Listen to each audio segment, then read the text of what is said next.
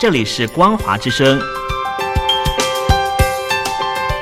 听众朋友，从现在开始，请您一起来关心最近发生的新闻事件。欢迎收听《光华随声听》。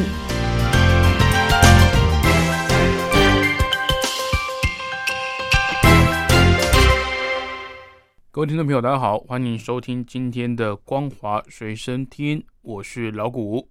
首先带您关心香港疫情趋稳，逐步放宽防疫措施之际，港府推动接触者追踪 APP，引发隐私疑虑。香港电子产品商店的廉价抛弃式手机需求大幅攀升。香港食物及卫生局局长陈肇始表示，该款接触者追踪 APP 只会将资料储存在使用者手机内，没有第三方的收集，因此不会构成隐私的风险。如果曾与确诊感染者待在相同的地点，此 APP 就会通知用户。但不止香港，包含新加坡以及美国等世界各地，接触者追踪 APP 也引发类似隐私以及信任的疑虑。中共国务院近日发表白皮书，指中共领导的多党合作以及政治协商制度是中国新型政党制度。分析指出。中共八个所谓的民主政党没有监督制衡的作用，既不民主，也不是政党。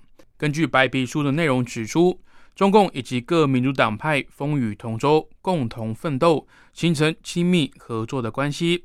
中共领导的多党合作以及政治协商制度符合中国国情以及国家治理需要，有利于国家发展、民族振兴、社会进步、人民幸福。但这番的说法却被遭到批评，违背事实。曾经因为组建中国民主党而被以颠覆国家政权罪而被判刑九年的北京异议人士查建国就表示，中共领导下的多党只是一九四九年前就已经存在的八个党，中共建政后就不准成立新的政党。这八个政党对共产党来说只有参谋咨询的作用。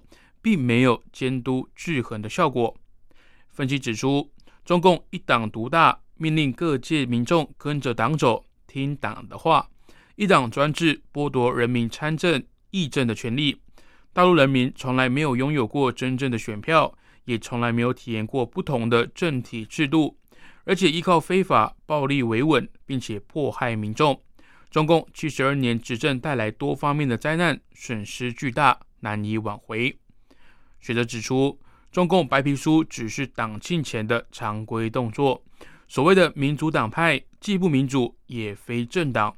按照国际对民主的定义，要有基本的人权、言论自由、自由选举、多党竞争以及司法独立，才能够真正的定义民主。跑步运动风靡全球，大陆最近则传出禁止民众组团跑步。湖北省十堰市浔溪县民间跑步组织“浔溪天河跑团”近日收到县民政局转发的劝散告知书，成为近两个月内第二个被指为非法社会组织的跑团。劝散告知书是中共用于避免民众集会结社的政策。随着党庆将届，限制内容也无限的扩张，现在连跑步社团也被列为非法组织。跑团是由爱好跑步的民众所组织的社会团体，寻溪天河跑团为当地跑友自发的组织。上个月刚庆祝成立一周年，却遭到指控没有登记也没有备案，因而被认定为非法的社会组织。浔溪县民政局在劝散告知书中要求该团解散，并同时删除相关的微信群。今后不得以浔溪天河跑团的名义组织活动。有网友就质疑，许多广场舞的大妈也有自己的群组团跳舞，要不要也一并解散？网民认为，以非法社会组织的名义来压制，可能就是中共要确保其建党百年庆典扫除任何的障碍以及维稳的目的。中共将在七月一号庆祝建党百年。防疫措施也随之升级。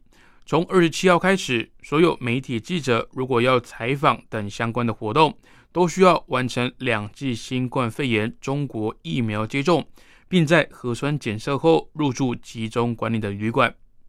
中共官方日前通知，已经报名采访且完成两剂疫苗接种的境内外媒体记者，于当天下午开始前往指定的饭店接受核酸检测，并且集中入住管理，直到七月一号庆祝大会结束后才能够离开饭店。而采访均由官方统一安排集中乘车。相较于今年三月举办的全国两会，官方这次虽然还是安排媒体记者入住封闭管理旅馆，但入住的人员可以离开房间，在饭店范围内活动，用餐则是为自助餐，不再是只能在房内吃便当。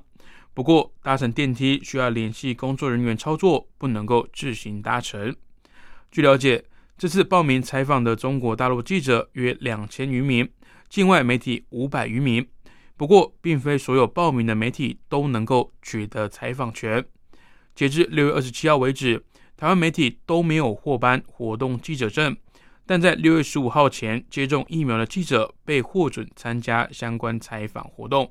而香港媒体当中，据悉仅有持中国大陆身份证的媒体能够获发活动记者证，香港籍的记者则仅获得登录新闻中心官网的权限。尚未确认能否参加七月一号的庆祝活动。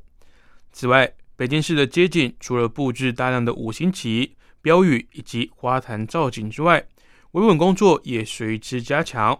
除了路口加派武警、警察，人行道也更部署了大量守望相助志愿者，监视来往的民众。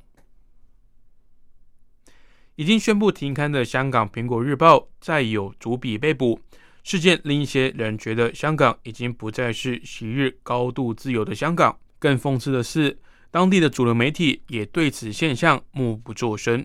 香港当局日前依据国安法冻结了一传媒创办人李志英以及苹果日报等关联企业的资产。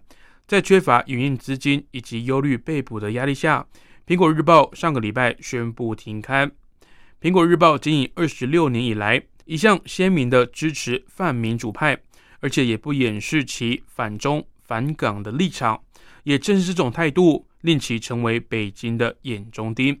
所以，当这家报章被逼停业，以及高层被执法当局以违反国安法为名大肆拘捕之后，就连美国总统拜登也对其停业表达惋惜，形容这对香港以及世界媒体的自由而言是个伤心的日子。同时，也呼吁北京停止打压媒体。而在另一方面，对于泛民主派媒体当前所面对的困境，本地主流媒体大多默不作声，甚至有些开始分析《苹果日报》被停刊的合法理据，似乎更倾向支持政府的做法。有人也说，主流媒体在这件事上的态度也许各有原因，但缺乏他们的一致支持。半民主派的媒体在当前逆境下就显得有点孤立无援。